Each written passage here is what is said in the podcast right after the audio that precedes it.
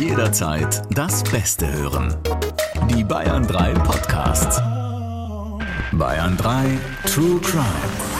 Sex vor Gericht. Are you ready? I'm ready to rumble, Jacqueline. Hello, hello. Jetzt hast du das dritte Hello unterschlagen. Du machst es ja auch mit diesem, mit so einem Art Singsang, ne? Mhm. Hello, hello, hello. Irgendwann bei Staffel 20 sind wir dann bei Hello, hello, hello, hello, hello, hello. Hey, schön, dass ihr dabei seid. Ich habe mich so sehr gefreut. Wir sind ja gerade auf Tour und für mich ist das echt ein Highlight, mal wirklich zu sehen, wer hört unseren Podcast hier. Bei unserer letzten Station haben wir danach auch noch Autogramme gegeben und machen wir ein paar Fotos mit euch und quatschen ein bisschen. Und da haben wir ein mega süßes Geschenk bekommen, das wir heute hier bei uns im Studio aufhängen werden.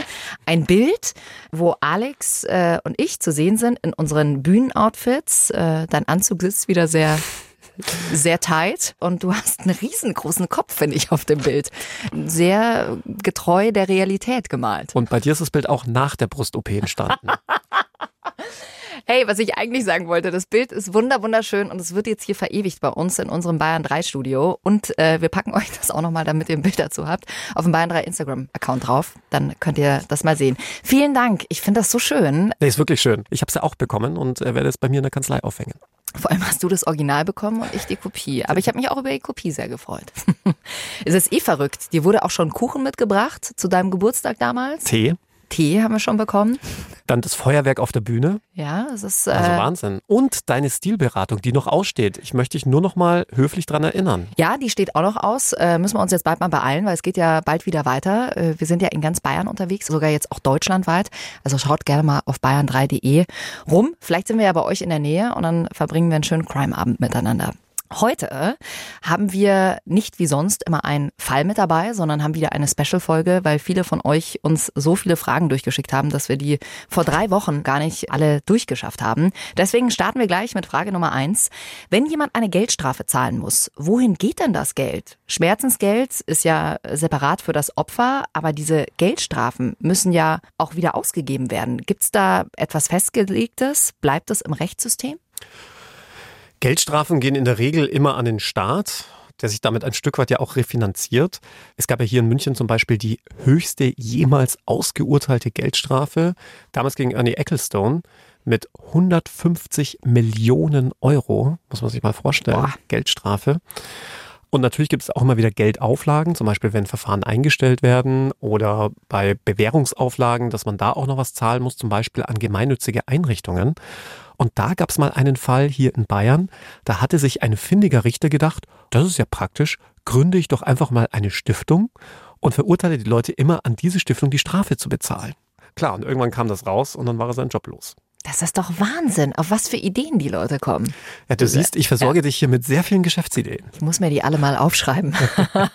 Plan B, falls es hier nicht mehr läuft. Annes zweite Frage ist zu einem unserer Fälle fataler Hausbesuch. Folge 3 unserer Staffel hier. Falls ihr den Fall noch nicht kennt, kurz nochmal die Hard Facts. Ein Friseur macht Hausbesuche bei einer Dame und die beschuldigt ihn plötzlich der Vergewaltigung. Er muss dann einige Jahre ins Gefängnis, obwohl er die Tat nicht begangen hat. Und Anne fragt sich jetzt, in so einem Fall hätte der Friseur sie später wegen Verleumdung anzeigen können? Er hätte sie nicht nur wegen Verleumdung anzeigen können, sondern noch viel schlimmer wegen Freiheitsberaubung in mittelbarer Täterschaft. Ist eine bisschen schwierige juristische Konstruktion, denn nicht sie hat ihn ja verurteilt, sondern der Richter, aber sie hat sich quasi des Richters als Werkzeug bedient, indem sie dem Richter was Falsches sagt. Der Richter glaubt ihr und deswegen kann der Richter ihn ganz legal wegsperren, weil er davon überzeugt ist, dass der Friseur schuldig ist. Aber die Wahrheit ist eine andere. Jetzt haben wir nur in diesem Fall das Problem, dass die Dame ja offensichtlich schizophren war oder zumindest psychisch auffällig, sodass man hier aller Voraussicht nach von einer Schuldunfähigkeit ausgehen müsste und dann kann man sie gar nicht belangen. Noch eine Frage zu dem Fall haben wir von Mrs. Smith bekommen. Sie fragt, Das ist doch ein Künstlername, oder? Ja. Mrs. Smith. die, äh, Mrs. Bell. Das ist ungefähr genauso, wenn man Jacqueline Bell heißt, ne? ja, das ist, es denkt wirklich immer jeder, das ist ein Künstlername. Ich heiße wirklich so. Denkt man übrigens bei mir auch. Ja, Stevens denkt auch jeder, ey, der ist doch in Wirklichkeit Steffen Sir aus äh, Genau. Das Hinterdupfing. sagt der Stevens, Genau. gell? Sie fragt, steht es bei diesem Fall nicht Aussage gegen Aussage? Gilt da nicht eigentlich im Zweifel für den Angeklagten? Ja, das wäre schön, wenn das immer gelten würde. Ich habe es ja schon sehr häufig erwähnt, dass dieser Zweifelssatz in dubio pro reo im Zweifel für den Angeklagten ein sehr stumpfes Schwert ist. Denn im deutschen Rechtssystem gilt dieser Satz nur für den Richter. Das bedeutet, nicht du, Jackie, nicht unsere Zuhörerinnen und Zuhörer und auch nicht ich müssen Zweifel haben, sondern der Richter. Nur wenn der Richter Zweifel hat, dann muss er freisprechen hm. in dubio pro reo. Und ich sage immer ganz gern, naja, da Richter gemeinhin sehr selbstbewusste Menschen sind und selten Zweifel haben, gibt es auch selten Zweifel. Tatsächlich ist es so, dass es ganz selten Freisprüche im Zweifel für den Angeklagten gibt. Echt? Selten? In den meisten Fällen ist es eine Schwarz-Weiß-Entscheidung. Und ich bin aber der Meinung, dass wenn Aussage gegen Aussage steht, es quasi unmöglich ist zu entscheiden, sofern ich keine anderen Indizien oder Beweise habe. Dann könnte man nämlich genauso gut auch würfeln. Naja, klar. Wir kennen das ja aus unserer Staffel 2. Wenn ihr die noch nicht gehört habt, dann hört da auch gern mal rein. Das ist einfach super schwer, da irgendwas zu entscheiden. Wie gesagt, wenn du keine Beweise hast. Aber du hast natürlich auch bei vielen Fällen keine Beweise. Weißt du? Also da kommen natürlich dann auch viele da davon. Ist wieder die Frage, verknackst du lieber ein paar zu viel oder dann natürlich auch automatisch welche, die es vielleicht nicht getan haben? Ja, es ist eine Gratwanderung, auch was den Zeugenbeweis an sich angeht. Weil jeder sagt, ja, von Zeugen ist eigentlich wenig zu halten. Man kennt es ja von seinem eigenen Gedächtnis. Wie oft hast du dich schon gefragt, wo hast du deinen Schlüssel hingelegt, obwohl du ihn noch fünf Minuten vorher in der Hand hattest oder die mhm. Brille und so weiter. Was ist dann überhaupt vor Gericht von Zeugenaussagen zu halten? Umgekehrt, wenn du zum Beispiel Sendungen wie Aktenzeichen XY nimmst, die ausschließlich auf Zeugenaufrufe angewiesen sind und da ja auch immer wieder Täter überführt werden können aufgrund von Zeugenaussagen, mhm. muss man dann auch wieder sagen, ja, hin und wieder bringen die Zeugen dann doch was. Und bei der Aussage gegen Aussageproblematik ist es ja auch so, dass oftmals ein gewisses Bauchgefühl gegeben ist. Klar, es gibt auch die Aussagepsychologie, über die wir ja schon sehr oft gesprochen haben, die sich anmaßt, entscheiden zu können, ob eine Aussage erlebnisbasiert ist oder nicht. Aber immer dann, wenn du nicht viel zu analysieren hast, hilft einem die Aussagepsychologie auch nicht weiter. Hm. Ein Fall, der euch mindestens genauso sehr beschäftigt hat, weil es ein ganz schlimmer Vorwurf war, der da im Raum stand, der Spielzeugspanner. Auch hier nochmal kurz Spielplatzspanner. die Ah ja. Spielzeugspanner. Wer kennt ihn nicht, den Spielzeugspanner? Hat er wieder ah, Spielzeug ah, sich angeguckt? Ja, genau. So ein pervers. ah, ja. Aus dem Spielzeugauto hat er halt gespannt. Ja. Okay. Auch hier nochmal kurz die Facts. Äh, Ronny, der eine geistige Einschränkung hat, wird beschuldigt, dass er sich selbst äh, sexuell berührt hat vor den Augen von Kindern auf dem Spielplatz. Am Ende stellt sich dann raus, das war alles ein großes Missverständnis. Ich sag nur, das Fenster war schuld. Äh, hört gern selbst nochmal rein. Folge 2 dieser Staffel. Und dazu kam ganz oft von euch die Frage, hier unter anderem zum Beispiel von der Pidi, hat Ronny denn in irgendeiner Form eine Entschädigung bekommen? Ja, es gibt das sogenannte Gesetz über die Entschädigung für Strafverfolgungsmaßnahmen oder kurz gesagt das Streck. Und danach wird man für Urteilsfolgen oder den Folgen von Strafverfolgungsmaßnahmen entschädigt. Allerdings braucht man da nicht glauben, dass es da große, dicke Beträge gibt. Also ich sage nur, allein für jeden erlittenen Tag unschuldig in Haft zu sitzen, kriegt man gerade mal 75 Euro. Und Entschädigungen für Vermögensschäden ist auch lustig, steht nämlich explizit in Paragraph 7 dieses Gesetzes. Die werden nur geleistet, wenn der nachgewiesene Schaden den Betrag von 25 Euro übersteigt. Ja. Also der Gesetzgeber hat da wirklich an alles gedacht, aber man sieht schon, große Geldbeträge gibt es da nicht. Ronny wurde nicht entschädigt. Das Einzige, was man ihm bezahlt hatte, waren die Anwaltskosten, aber auch nur in Höhe der gesetzlichen Gebühren. Und da muss man jetzt auch sagen, es gibt eher wenige Strafverteidiger, die zum gesetzlichen Gebührensatz arbeiten, denn der ist auch erschreckend niedrig und nicht kostendeckend. Das heißt, alles, was Ronny darüber hinaus bezahlt hat, oder in dem Fall war es ja sein Arbeitgeber, musste von ihm getragen werden. Aber das ist ja krass. Also du bist am Ende unschuldig und äh, musst trotzdem noch was dafür zahlen. Ja, es ist noch viel krasser. Nehmen wir mal an, es kommt erst gar nicht zu einem Gerichtsverfahren, sondern das Verfahren wird dann irgendwann nach ein paar Jahren eingestellt von der Staatsanwaltschaft. Dann ist diese Zeit, in der du dich möglicherweise aber auch anwaltlich hast vertreten lassen, damit das Verfahren überhaupt eingestellt wird, wird dir gar nicht erstattet, weil man ja sagt, naja, das Verfahren ist ja eingestellt worden, du hättest ja gar keinen Anwalt gebraucht. Auch nicht vom Vermieter oder von der Hausverwaltung ist ja auch nochmal eine Frage. Das falsch eingebaute Fenster hat ja eigentlich seine Intimsphäre verletzt. Klar, das hätte man noch irgendwie zivilrechtlich verfolgen können. Das Problem war nur, man wusste überhaupt nicht mehr, wer das eingebaut hat. Und ich glaube, Ronny war auch heilfroh, dass der Fall abgeschlossen war. Das erlebe ich übrigens sehr häufig bei Strafverfahren, auch bei falschen Verdächtigungen, dass das Ganze dann für die vormals Beschuldigten sein Bewenden hat, weil sie mit der ganzen Sache abschließen wollen. Die Pidi, die uns die Frage geschickt hat, hat uns auch geschrieben, warum sie der Fall nicht mehr loslässt. Sie schreibt, wir sind große Fans eures Podcasts. Dieser Fall hat uns aber besonders getriggert, weil wir Eltern eines behinderten Kindes sind und uns noch einige Fragen beschäftigen. Gibt es für Menschen mit Behinderung oder Einschränkung eigentlich Prozesse in einfacher Sprache oder wird ihnen jemand vom Gericht zur Seite gestellt, der den Prozess in eine einfache Sprache übersetzt? Also explizit gibt es das nicht. Es gibt zum Beispiel den Zeugenbeistand, wenn man Zeuge in einem Gerichtsverfahren ist, der in einem solchen Fall auch vom Gericht beigeordnet würde und dann auch vom Gericht bezahlt würde. Mhm. Wenn man Opfer ist, gibt es zum Beispiel den psychosozialen Prozessbegleiter. Es gibt auch für Opfer besonders schwerer Kriminalität dann die Möglichkeit der Nebenklage, beziehungsweise dass der Nebenklagevertreter, also der Anwalt des Verletzten, des Opfers, dann auch vom Staat bezahlt wird. Aber dass es jetzt da irgendwelche Systeme gäbe, irgendwelche digitalen oder technisierten, das nicht. Da muss man leider sagen, hinkt die Justiz sehr weit hinterher. Es ist ja sogar so, dass Gerichtsverfahren noch nicht mal audiovisuell aufgezeichnet werden, hm. anders als in allen anderen europäischen Ländern. Krass. Findest du, da ist auch ein bisschen Nachholbedarf da, jetzt gerade wenn es eben um Menschen mit Behinderung geht? Ganz klar, aber nicht nur was Menschen mit Einschränkungen betrifft, sondern vor allem auch was die Angeklagtenrechte angeht. Denn du musst dir vorstellen, nach heutigen Maßstäben ist es immer noch so, dass wenn der Richter zum Beispiel in einem Gerichtsverfahren von einem Zeugen hören würde, er habe den Täter gesehen, alle anderen im Prozess aber gehört haben, dass der Zeuge gesagt habe, er hat den Täter nicht gesehen, dann das gilt was der Richter verstanden hat. Obwohl man das ganz leicht durch technische Maßnahmen ja aufklären könnte, zum Beispiel indem Prozesse einfach protokolliert werden durch Videoaufnahme oder meinetwegen auch nur durch eine Tonaufnahme.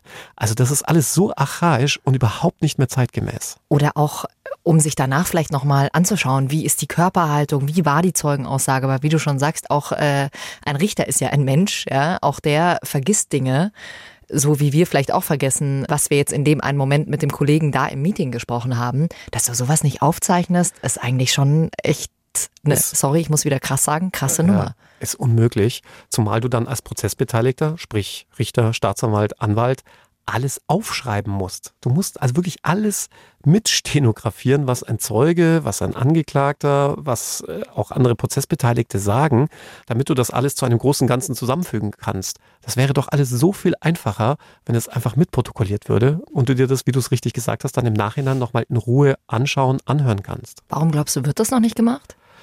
Das kann ich dir ganz leicht beantworten, denn ein führender Politiker, mit dem ich mal genau darüber debattiert habe, hat gesagt, Alex, mit Strafrecht kann man keine Politik machen.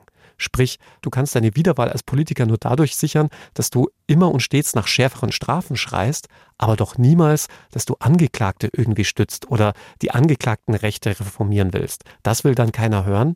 Das finde ich tatsächlich ein großes Problem in unserem System. Hm. Naja, klar. Ich meine, wir haben ja auch schon öfter drüber gesprochen. Als Außenstehender, wenn man nicht diesen Blick hat, sagt man natürlich erst, oh ja, der soll auf jeden Fall in den Knast. Und ja, natürlich, wenn dir dann jemand sagt, nee, ich will aber die andere Seite vielleicht stärken und wir müssen es protokollieren, bis man halt dann vielleicht selber mal da sitzt. Genau. Hoffentlich nicht. Ein anderer Fall von uns, der euch auch sehr beschäftigt hat, man sieht es ja immer, äh, wie viele Fragen da reinkommen, war Folge 1 dieser Staffel, Verhängnisvoller Download. Da ging es um eine Hausdurchsuchung wegen bestimmter illegal runtergeladenen Dateien. Die Polizei hat da Schubladen durchwühlt, alle Kissen aufgeschlitzt und Michaela will dazu wissen, wer übernimmt eigentlich die Kosten für die Schäden, die bei so einer Durchsuchung entstanden sind? Muss man das als Angeklagter selbst übernehmen, wenn man freigesprochen wird? Sofern man freigesprochen wird oder ein Verfahren eingestellt wird, gilt auch hier das Gesetz über die Entschädigung für Strafverfolgungsmaßnahmen. Das heißt, auch hier muss dann, wenn eine Tür eingetreten wird oder aufgebrochen wird, dann das entschädigt werden. Ansonsten im Übrigen nicht. Sprich, wenn du der Tat überführt bist und dann verurteilt wirst, dann bleibst du auf diesen Kosten sitzen. Hast du es eigentlich mal erlebt, dass ein Haus oder eine Wohnung äh, fälschlicherweise durchsucht wurde? Also wo man sich irgendwie im Stock vielleicht geirrt hat? Das kommt immer wieder vor ist natürlich nicht mutwillig oder böswillig seitens der Polizisten gemeint, aber gerade wenn es schnell gehen muss, ein Zeuge meldet Schüsse aus einer Wohnung und das SEK wird alarmiert, dann ist das natürlich eine Verdachtsprognose, aus welcher Wohnung das kommt. Und da gab es mal einen lustigen Fall in Ingolstadt. Da hatte ein Pärchen ihren Honeymoon gefeiert, also sprich ihre Hochzeitsnacht. Und ihre Freunde hatten die ganze Wohnung heimlich mit Luftballons befüllt. Das heißt, sie kamen in ihre Wohnung und die ganze Wohnung war voller Luftballons und mit jedem Schritt, den sie machten, zerplatzte ein Luftballon. Ein sehr aufmerksamer Nachbar dachte, da wird geschossen Oh und alarmierte die Polizei, die wiederum dann wirklich mit dem Sondereinsatzkommando kam. also das war auch ein Hochzeitsgeschenk der anderen Art. Ja, genau so. Ah, Schatz, hast du auch noch das Sondereinsatzkommando eingeladen? genau, Schatz, das sind die Stripper. oh, grandios. Mir ja tatsächlich Das wäre natürlich schon lustig. Du machst die Tür auf fürs SEK und sagst, auf sie habe ich den ganzen Abend schon gewartet. Ja, genau. Endlich, Schatz. Aber man muss sagen, ich bin ja mit einem vom SEK befreundet und die sind schon gut gebaut. Also äh, da erblasse ich immer vor Neid, wenn ich neben dem stehe. Ach was, Alex. Du doch nicht. Ja, außer ich ziehe meinen Anzug an von der Show. Ne? Ja, genau. Übrigens ist mir das auch schon mal, ich glaube, das habe ich hier irgendwann in der Folge schon mal erzählt, dass äh, wir eine WG-Party bei uns gefeiert haben und äh, die Freundin, die bei mir gewohnt hat, äh, die hat Geburtstag gehabt und dann stand irgendwann die Polizei vor der Tür und wir natürlich, ja, alle nicht mehr ganz nüchtern gewesen und ich habe mich total gefreut und habe gesagt, ja, die Stripper sind da! Und äh, das war dann nicht so lustig, war dann auch noch nicht umgemeldet und so und Oh. die waren dann so ein bisschen angepisst. Wahrscheinlich hören genau die das öfter mal. Ja, genau. sie genau hingeguckt. Waren Sie mal hier, sind Ja. aber noch nicht Frau gemeldet. Bell, ja? ist das überhaupt Ihr richtiger Name? Ja, genau. Kann doch nicht sein. Zu dem Fall haben wir auch noch eine Frage von der Annika Sophie bekommen. Wenn die Tür gewaltsam aufgemacht wird, weil um die Zeit keiner öffnet, man selbst vielleicht zum Beispiel woanders übernachtet, beim Partner zum Beispiel, durchsucht die Polizei dann trotzdem die Wohnung ohne die Anwesenheit des Mieters oder müssen die dann wieder gehen? Ganz klar. Denn ansonsten könnten ja Beweise vernichtet werden. Und deswegen muss die Polizei sich auch eines sogenannten Durchsuchungszeugen bedienen. Da hatten wir auch schon mal im Podcast drüber gesprochen. In München nehmen sie da ganz gern die Berufsfeuerwehr dazu her, was letztlich dazu führt, dass deutlich mehr Schaden dadurch entsteht, dass man hier ein solch großes Aufgebot hinzuzieht und wirklich auch der letzte Nachbar dann weiß, dass bei einem durchsucht worden ist. Ja, so danke dafür. genau, ist der Ruf erst ruiniert. Wie ist es? Generell muss die Polizei eigentlich darauf achten, dass sie die Tür irgendwie möglichst sanft aufmachen oder ist es dann in so einem Moment wirklich wurscht, wenn ein dringender Tatverdacht da ist, dann wird die einfach eingetreten? Also wenn Gefahr im Verzug besteht, wird die eingetreten oder eingeschlagen oder sogar gesprengt. Gesprengt. Ja, also das Sondereinsatzkommando hat auch Sprengstoff. Wenn es einen richterlichen Durchsuchungsbeschluss gibt, schon eine ganze Zeit lang ermittelt worden ist und sich jetzt ein Tatverdacht erhärtet hat, dann kommt die Polizei in der Regel schon mit dem Schlüsseldienst an und äh, verursacht dadurch auch nicht so viele Schäden. Dann wird das Schloss ausgetauscht, ein neues Schloss eingebaut und dann kann man sich den Schlüssel auf der Polizeidienststelle abholen. Hier, bitteschön. Genau. Die Martina, die denkt in Sachen Hausdurchsuchung noch ein bisschen weiter. Ich muss gerade echt schmunzeln, als ich die Frage hier gesehen hat. Sie hat Also uns ich, ich muss gefragt, jetzt auch schmunzeln, Jacqueline, weil irgendwie habe ich den Eindruck, dass hier schon einige Angst vor einer Hausdurchsuchung haben. Total.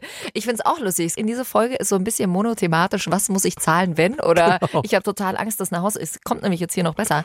Was ist eigentlich, äh, wenn die Polizei bei einer Hausdurchsuchung nicht nur was findet, was sie konkret an Beweismitteln für den aktuellen Fall gesucht hat, sondern auch noch Spuren zu ganz anderen Straftaten? Martina, Martina, Martina. Du wirst lachen, das kommt sehr häufig sogar vor und ist eine juristisch doch sehr umstrittene Frage. Hier kommt es vor allem darauf an, ob der Durchsuchungsbeschluss vom Richter beschränkt wurde. Es gibt ja immer wieder Fälle, bei denen mehrere Personen in einem Haushalt wohnen. Gerade mit dem Nachwuchs hat man dieses Problem ganz häufig. Da hat der Nachwuchs mal etwas Verbotenes getan. Klammer auf, meistens irgendwie ein Joint geraucht, Klammer zu. Und dann kommt die Polizei und durchsucht oder hat einen Durchsuchungsbeschluss. Dann beschränkt sich in der Regel der Durchsuchungsbeschluss auf das Zimmer des Sohnes, der Tochter. Wenn die Polizei dann, wenn du so willst, illegalerweise dann auch andere Räumlichkeiten durchsuchen würde, dann wäre das möglicherweise Willkür und nur dann würde das auch nur möglicherweise zu einem Beweisverwertungsverbot führen. Das heißt, der Richter dürfte das nicht gegen einen verwenden. In Deutschland kommt es aber sehr selten vor, weil man im deutschen Rechtssystem sagt, naja, das ändert ja nichts an der Strafbarkeit, wenn die etwas finden. Das muss geahndet werden und dass die Polizisten hier illegalerweise vorgegangen sind. Dafür gibt es dann Dienstaufsichtsbeschwerden und dafür kann man ja die Polizisten zur Rechenschaft ziehen. In Amerika ist es genau andersherum. Wenn da ein Polizist etwas Illegales macht, also sprich einfach eine Wohnung durchsuchen würde ohne Durchsuchungsbeschluss oder einfach andere Objekte durchsuchen, als der Richter angeordnet hat, würde das automatisch zu einem gesamten Verwertungsverbot führen, also auch zu den Sachen, die er möglicherweise legalerweise gefunden hätte. Und das nennt sich Fruit of the Poisonous Tree, also Früchte des vergifteten Baumes, so ein bisschen in Anlehnung an Adam und den Apfel. Mhm. Denn man sagt, alles, was die Polizei dann illegal gemacht hat, wird auch illegal. Als du es jetzt gerade erzählt hast, habe ich gemerkt, ich glaube, ich gucke zu viel Serien und Filme, weil da hat man immer das Gefühl, dass sie gerade in diesen amerikanischen Serien alle unter einer Decke stecken. Weißt du, da würde nie der eine den anderen verraten und dann wird es schon immer irgendwie so durchgeboxt. Was natürlich ist ein Film und eine Serie, ich weiß. Übrigens, weil du es gerade erzählt hast, äh, dass die Polizei dann, wenn zum Beispiel jemand einen Joint geraucht hat, dann ja eigentlich nur das Zimmer von zum Beispiel diesem Jungen durchsuchen darf. Der Sohn von Bekannten meiner Eltern, bei dem war das so. Und es war total lustig, weil die Eltern tatsächlich nichts mitbekommen haben und er noch draußen zur Polizei gesagt hat, könnt ihr bitte die Schuhe ausziehen? Die Mama hat erst geputzt. Und dann haben die wirklich die Schuhe ausgezogen und sind da hochgegangen und haben dann da sein Zimmer durchsucht. Und er hat es dann erst ein paar Tage später erzählt, dass die da waren. Ist das süß, oder? Das, das fand ich schon wieder putzig. Aber auch irgendwie lieb von den Polizisten. Ja, oder? Ich dachte mir auch in dem Moment, Mai. Die Frage von Gregor, die finde ich auch ziemlich spannend. Muss bei einer Durchsuchung nicht ein Protokoll unterzeichnet werden, in dem aufgeschrieben wird, was mitgenommen wurde? Also nicht, dass man statt einem iPhone dann ein altes Nokia-Handy zurückbekommt, auf dem du noch Snake spielen kannst. Ja, keine schlechte Frage. Nein, es wird immer ein Sicherstellungsverzeichnis angefertigt. Die Polizei muss minutiös festhalten, was sie mitnimmt. Und sofern das nicht vom Gericht dann später eingezogen wird, als Tatmittel zum Beispiel, äh, wird es auch wieder herausgegeben.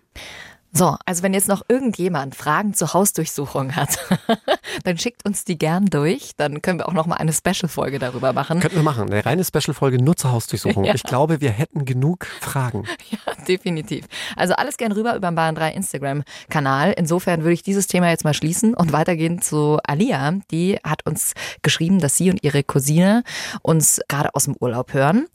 Und da ist Ihnen eine Frage gekommen. Wenn es passieren sollte, dass eine Person in einem Land, wo Vergewaltigung erlaubt ist, beziehungsweise nicht strafbar ist, vergewaltigt zu werden, könnte man dieses dann vor deutschem Gericht anzeigen, wenn beide Beteiligten deutsche Staatsbürger sind? PS, wir lieben euren Podcast und freuen uns auf die Tour. Schöne Grüße. Ja, eine gute Frage. Denn man könnte ja auf die Idee kommen, wenn es kein Gesetz, kein Strafgesetz in dem Land gibt, in dem ich gerade bin, kann ich mich dann auch nicht strafbar machen. Es gibt allerdings ein großes Aber, denn das deutsche Gesetz beansprucht auch dann Geltung für sich, wenn es sich um schwere Straftaten handelt, also sogenannte international geschützte Rechtsgüter. Dazu gehören zum Beispiel Sprengstoffanschläge, äh, Menschenhandel, Verbreitung pornografischer Inhalte und so weiter. Also du siehst schon, schon eher so die schwere Kriminalität und auch vor allem internationale Kriminalität. Aber auch dann, wenn der Täter oder aber auch das Opfer deutsch ist, ist das deutsche Strafrecht in vielen Fällen auch im Ausland anwendbar oder besser gesagt für Straftaten, die im Ausland begangen werden, sofern es sich auch hier um schwere Straftaten handelt. Da gibt es einen ganzen Katalog. Da gehören zum Beispiel Tötungsdelikte dazu, Delikte gegen die sexuelle Selbstbestimmung, also auch Vergewaltigung. Und dann könnte ein deutsches Gericht genauso über die von einem Deutschen oder an einem Deutschen, Deutscher verübten Straftat urteilen.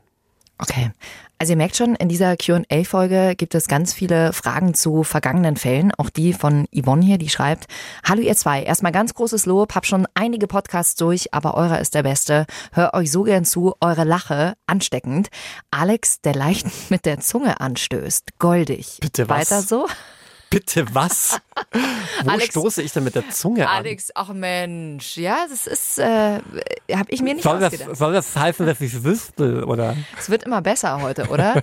Großer Kopf, enges Sakko. Stößt mit der Zunge an.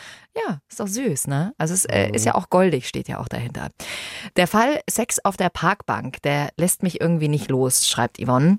An der Stelle grätsche ich nochmal ganz kurz rein. Sex auf der Parkbank, ihr erinnert euch vielleicht, das war Folge 13. Äh, nochmal ganz kurz zur Auffrischung. Michael legt sich nach seinem Clubbesuch äh, vollkommen betrunken auf eine Parkbank und hat dann einen erotischen Traum denkt, er hat Sex mit einer Frau, dann wacht er auf, er stellt sich raus, er hatte Sex, aber nicht mit der Frau aus seinem Traum. Und er hat beteuert, er wollte das nicht. Und da kommt jetzt eben Yvonnes äh, Frage ins Spiel. Ihm wurde ja nicht geglaubt, dass er es nicht wollte. Heißt das dann automatisch, wenn die Staatsanwaltschaft so einen Fall einstellt, habe ich dann als Opfer auch keine Chance mehr, dass weiter was unternommen wird, außer es gibt neue Beweise? Also keine Chance würde ich nicht sagen, denn was viele nicht wissen, die Strafrechtspflege und die Zivilrechtspflege, sprich Strafrecht und Zivilrecht, sind strikt voneinander getrennt. Das heißt, ein Richter, ein Strafrichter kann rein theoretisch zu einem anderen Urteil kommen, zu einer anderen Überzeugung als ein Zivilrichter. Denn, das wissen wir jetzt aus zahllosen Podcast-Folgen, es gilt ja die freie richterliche Beweiswürdigung. Der Richter ist frei in seiner Überzeugungsbildung. Mhm. Das heißt, der Zivilrichter ist unabhängig vom Strafrichter. Wenn man jetzt zivilrechtlich gegen den chinesischen Studenten vorgehen würde, sprich Schadensersatz verlangen würde oder Unterlassung für künftige Tête-à-Têtes, dann könnte man das durchaus machen. Allerdings muss man schon sagen, ein gewisses Präjudiz hat ein solches Strafurteil schon. Also sprich, eine gewisse Vorbelastung hat ein solches Urteil natürlich schon. Denn der Zivilrichter wird ungern zu einem anderen Ergebnis kommen als sein Kollege. Hm. Da gilt dann wahrscheinlich dann doch wieder die Krähentheorie. Die eine Krähe pickt der anderen kein Auge aus. Aber wir kennen auch sehr spektakuläre Fälle, wie zum Beispiel den O.J. Simpson-Prozess in den USA. Da gilt das Gleiche. Da ist das Strafgericht unabhängig vom Zivilgericht. Und da wurde ja O.J. Simpson, der Footballspieler, damals wegen Mordes angeklagt und freigesprochen. Aber vom Zivilgericht wurde er verurteilt und musste dann Schmerzensgeld an die Hinterbliebenen wegen der Ermordung seiner Frau und deren Liebhaber zahlen. Und das ist bei uns eigentlich untypisch, oder? Dass sowas passiert? Oder? Eher untypisch, weil Richter schon relativ mhm. ähnlich urteilen und denken. Mhm. Also ich kenne tatsächlich keinen einzigen Fall. Es gab hier in München einen sehr spektakulären Fall, den sogenannten Parkhausmord, bei dem der Lieblingsneffe seine reiche Tante im Parkhaus ermordet haben soll, beziehungsweise das Strafgericht ihn auch deswegen verurteilt hatte und ihm gleichzeitig das Erbe aberkannt. Das heißt, das Erbe wäre dem Staat zugefallen. Und um das zu verhindern, hatte sein Bruder vor einem Zivilgericht eine Erbunwürdigkeitsklage anhängig gemacht. Man wollte erreichen, dass der Bruder wegen der Ermordung der Tante für erbunwürdig erklärt mhm. wird, weil er ihr nach dem Leben getrachtet hat. Dann kann man jemanden das Erbe aberkennen. Und dann würde es nämlich nicht dem Staat zufallen, sondern dem Bruder. Und da hatte man insgeheim aber gehofft, dass das Gericht zu dem Ergebnis kommt, nein, wir erkennen es nicht ab, weil er gar nicht erbunwürdig ist, sprich, weil er die Tante nicht ermordet hat. Allerdings ist auch da das Gericht im Ergebnis zum selben Urteil gekommen wie das Strafgericht, wenn auch, da habe ich mich jetzt nicht näher mit auseinandergesetzt, aber wenn auch mit gewissen Zweifeln. Das heißt, sie haben es ihm aberkannt und das Erbe ist dann nicht dem Staat zugefallen, sondern dem anderen Erben, dem Bruder. Hm. Die Yvonne hat übrigens äh, noch eine Frage. Ich glaube, da haben wir nur leider keine passende Antwort drauf. Gibt es dann schon Erkenntnisse, dass es seit kurzem einen Run auf den Studiengang Jura gibt? Nach eurem Podcast? Da müsste man den einen oder anderen Juraprofessor fragen. Ich fand ja schön, dass in unserer letzten Show übrigens ja ein Juraprofessor anwesend war, der ja auch eine Frage gestellt hat zum Lügendetektor, wie ich dann im Nachhinein erfahren durfte. Der war das, echt? Der war das, ah, ja. Okay. Und ich gehe mal davon aus, dass wenn wir dann in Regensburg sein werden, sehr viele Juraprofessoren anwesend sein werden. Du weißt, ich habe ja in Regensburg studiert. Also ich muss mich warm anziehen genau. für die Fragerunde. Genau. Deine ganzen alten Professoren, ja, die nochmal genau die Gebiete auspacken, äh, genau. die da nicht so drauf hast. Ja, das wird dann quasi mündliche Prüfung Teil 3. Ja, genau. Mal schauen, ob er es noch kann. Ja, das waren jetzt erstmal die Fragen zu unseren Fällen. Äh, kurz vor Schluss habe ich aber noch eine spannende Frage, die vielleicht den einen oder anderen von euch äh, auch schon mal beschäftigt hat. Die kommt von Nina. Sie schreibt, ich habe eine Weile einen Typen gedatet, den ich über eine Dating-App kennengelernt habe. Dann hat er sich immer unzuverlässiger gemeldet und irgendwann gar nicht mehr reagiert. Ich habe noch sein Zeug hier, das ich gern loswerden würde, unter anderem ein paar Bücher und seine Gitarre. Auf meine Nachricht reagiert er aber nicht mehr. Äh, wie ist das eigentlich rein rechtlich? Darf ich das einfach wegschmeißen, spenden? Oder im Internet verscherbeln? Große Lust hätte ich dazu. Oder mache ich mich damit strafbar, wenn er es dann doch irgendwann wieder haben will? Ja, die Frage, die klingt so simpel, ist aber gar nicht so einfach zu beantworten. Ich werde jetzt auch nur den strafrechtlichen Teil beantworten, denn wie das Ganze dann zivilrechtlich aussieht, dazu möchte ich jetzt, nachdem wir jetzt schon über das Jurastudium und die Professoren gesprochen haben, dir gar kein Urteil mehr erlauben. Zu lange ist es her. Strafrechtlich ist es dann nicht mehr relevant, wenn das Eigentum an diesen Sachen aufgegeben wurde. Und ich würde jetzt mal vorsichtig sagen, wenn man jemanden schon öfters aufgefordert hatte, doch sein Zeug endlich zu holen und gar keine Rückmeldung kommt, dass man dann auch damit rechnen kann, dass gar kein Interesse mehr an diesen Sachen besteht. Sodass ich zumindest für meine Begriffe mal zu der Lösung kommen würde, nein, sie macht sich dann nicht strafbar, aber hier halte ich es jetzt wie die Lottofee, alle Angaben ohne Gewähr. Kann man da äh, irgendwie so eine Frist setzen, also so nach dem Motto, ich packe dir es in eine Kiste und stell's dir vor die Tür, hol es ab bis Dienstag 20 Uhr? Bringt ja auch nichts, oder? Ja, kann man natürlich machen. Die Frage ist dann, macht man sich möglicherweise schadensersatzpflichtig, weil entweder die Frist zu kurz war oder weil es eben noch im Eigentum stand. Du merkst schon, hier führen die Gesetze jetzt auch nicht sonderlich weit, sondern das ist dann wirklich eine Einzelfallentscheidung. Dafür gibt es dann schlussletztlich ja auch Juristen und Gerichte, die sowas entscheiden müssen, leider. Aber ich glaube jetzt, ohne mein Licht über den Scheffel stellen zu wollen, dass ich mit meiner Einschätzung vermutlich gar nicht so falsch liege. Und jemand, der so beharrlich schweigt, dann auch wirklich kein Interesse mehr an seinem Eigentum hat und es damit aufgegeben hat. Jetzt weiß ich auch, warum du dich für Strafrecht entschieden hast, weil das ist natürlich schon, wenn du dich mit solchen Fällen da beschäftigen musst, theoretisch. Also würde sowas dann vor Gericht gehen, oh, das ist doch auch nervig, oder? Wenn du sowas jeden Tag hast. Ja, auch für die Richter. Also von dem her, glaube ich, bin ich ganz gut aufgehoben in dem Bereich, wo ich mich da tummle. Hey, heute ist irgendwie internationaler Yvonne-Tag. Es kommt noch mal eine Frage äh, hier von einer Yvonne. Ich wollte übrigens früher immer Yvonne heißen. Wirklich? Hab ich? Aber Jacqueline ist so schön. ja, der Name ist wunderschön. äh, danke Mama, danke Papa. Aber Yvonne habe ich öfter mal, hast du es früher auch gemacht, dass du, ähm, wenn du Leute im Club getroffen hast, dass du manchmal gedacht hast, oh, du willst denen jetzt nicht den echten Namen sagen, habe ich immer mich Yvonne genannt. Ja, da kann ich dir auch eine schöne Geschichte erzählen. Ich habe einen sehr, sehr guten Freund, ich darf nur nicht sagen, was er ist Peter? und wer es ist. Nein, es ist, Ist es Peter? nicht Peter. Ich glaube, sonst gäbe es Ärger. Aber immer wenn wir zusammen unterwegs sind, gibt er sich als Tom aus und ich sollte mir eigentlich auch einen Namen ausdenken.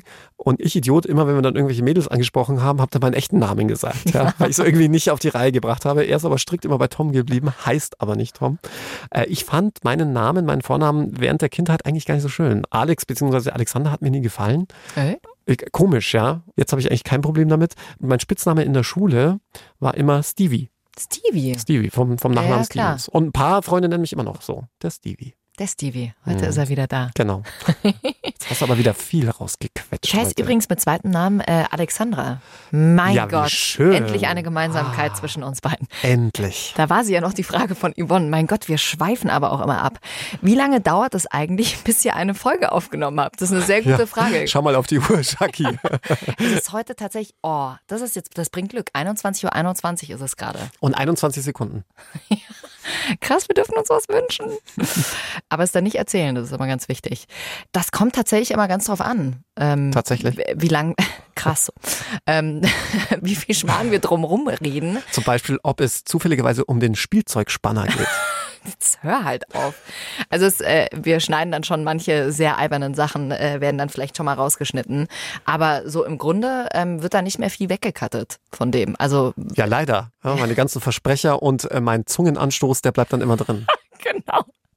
Es wird immer nur bei mir. Also nur ich schneide. Genau, unsere, ja, genau. genau. Nur ich werde schön geschnitten. Ah, Ja, also so im Grunde, wenn eine Folge eine halbe Stunde geht, dann äh, würde ich sagen, haben wir vielleicht zehn Minuten Blabla drumrum, die dann ganz brav von äh, unserer tollen Redaktion rausgeschnitten wird. Und das will ich an der Stelle auch mal sagen. Wir haben hier so tollen Support.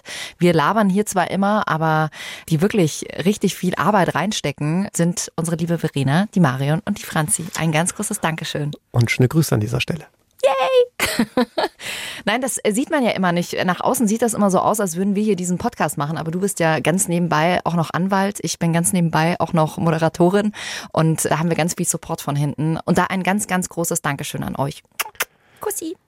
Übrigens, wer auch noch, das war auch noch eine Frage, passt jetzt auch sehr gut hier rein. Wir haben ja auch noch einen ganz tollen Menschen, der uns die Geschichten immer so wunderschön einspricht. Und das war eine Frage von der Anni. Wer spricht denn die Fälle bei euch immer so toll ein? Na, wer ist es? Habt ihr ihn vielleicht erkannt? Trommelwirbel. Also wenn ihr Bayern 3 hört, dann kennt ihr ihn. Das ist euer Morningshow-Moderator, euer Frühaufdreher Sebastian Winkler. Ja, ich habe ihn vor kurzem erst auf den Gang getroffen. Ich kenne ihn nur von der Stimme her bisher und, äh, und habe ihm dann auch ein Riesenlob ausgesprochen. Wie toll der diese Fälle eigentlich überhaupt erst zum Leben erweckt. Das ist für mich auch ein ganz erhebender Moment als Autor, weil man ja selbst äh, einerseits ja den Fall kennt und die echten Protagonisten und den Fall dann auch runterschreibt und, und sich dann auch gewisse Dinge vorstellt, auch wenn man das ein oder andere verändern muss, einfach um den Fall unkenntlich zu machen. Aber immer dann, wenn ich dann zum allerersten Mal in unserer Podcast-Sendung die eingesprochene Geschichte von Sebastian höre, läuft es mir kalt den Rücken runter. Ich erinnere mich noch an den Moment, als das mal jemand anders eingesprochen hat, ähm, weil Sebastian ja gerade noch im Urlaub war und das war nur für uns, um in die Story reinzukommen. Und Alex gleich, ja, wie? Äh, ist der Sebastian nicht mehr da? Das geht ja überhaupt nicht. Ja, da hat er sich auch sehr gefreut, als ich ihm das erzählt habe, dass wir ihn sehr vermisst haben. Ja, ist so. Also nochmal sehr schöne und liebe Grüße an dieser Stelle. Und damit sind wir jetzt schon am Ende unserer QA-Folge. Ihr wisst ja, egal welches Feedback ihr habt, ob das krass schlimmes Feedback, tatsächlich krass schlimmes Feedback für uns ist. So wie heute, ich sage noch Zungenanstoß. ja, genau. Nein, wir nehmen das alles auf, wir machen es besser, wir schicken den Alex zum Logopäden. Ähm, ich arbeite an meiner Krassschwäche und wir freuen uns sehr, wenn ihr bei der nächsten Folge mit dabei seid oder bei unserer Tour mal vorbeischaut. Alex, welchen spannenden Fall hast du nächste Woche für uns dabei? Ich glaube, dieser Fall wird dir besonders gut gefallen, Jackie, denn ich habe den bayerischen Tinderswindler mit dabei für dich. Ach, Alex, du kennst mich mittlerweile so gut. Auf diesen Fall freue ich mich schon seit zwei Jahren. Ja, wenn schon ja. kein Geldsklave sich meldet, dann vielleicht mal ein Tinderswindler. genau. Hey, übrigens, weil wir vorhin schon über Sebastian gesprochen haben, in der letzten QA-Folge auch über meine tollen Kolleginnen Corinna und Christine, die Freundschaft Plus machen. Es gibt noch einen anderen ganz tollen Bayern 3 Podcast und zwar die Samstagscrasher. Die zwei Jungs, die kennt ihr vielleicht, die senden am Samstagvormittag Sebastian Schafstein und Stefan Kreuzer. Und die zwei, die hauen immer so richtig einen raus. Ich mag das ja immer gern, wenn Leute kein Blatt vor den Mund nehmen und das tun die zwei definitiv nicht. Also wenn ihr mal was zum Lachen braucht und ihr sagt, oh, das war mir hier alles jetzt ein bisschen zu dark, diese ganzen True Crime Podcasts, ich brauche mal ein bisschen Ablenkung, dann hört bei denen mal rein. Die Samstagscrasher. Überall, wo es Podcasts gibt. Ciao, arrivederci. Und Baba. True Crime. Sex vor Gericht. Noch mehr packende Podcasts. Jetzt auf bayern3.de.